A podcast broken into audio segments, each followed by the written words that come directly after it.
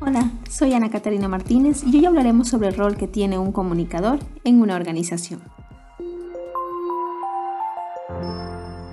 Cuando hablamos de comunicación hay que entender que parte de dos premisas muy importantes. La primera es generar vínculos con nuestros grupos de interés. Si podemos lograr esto como comunicadores, como directores de comunicación, es un gran avance dentro de nuestra gestión de comunicación. Además, siempre analizar el entorno y brindar información para que el corporativo pueda tomar las decisiones más acertadas.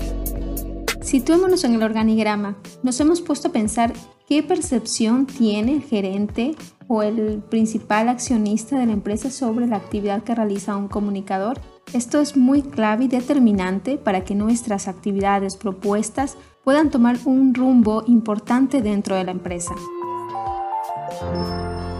La comunicación entendemos que es asunto de todos. Aunque estén anclados en los proyectos en otros departamentos, siempre vamos a trabajar en sinergia y con esto podemos lograr los planes estratégicos que tengamos propuestos como directores de comunicación.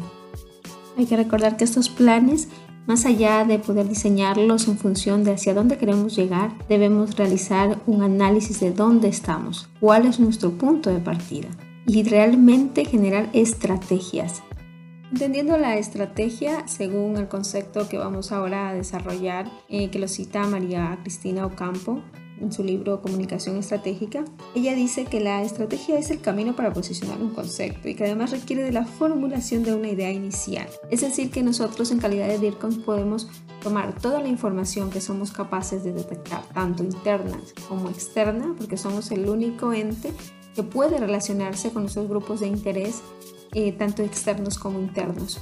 Esta información que podamos obtener, como ya habíamos planteado en un inicio, poderla traducir y generar propuestas a partir de, de esta información para que el corporativo vea que nuestra actividad va más allá de poder ejecutar siempre las mismas acciones, sino que está analizando estos entornos de los que hablábamos al inicio y que está generando nuevas propuestas considerando la realidad que está viviendo la empresa y hacia dónde nosotros queremos posicionar a la empresa.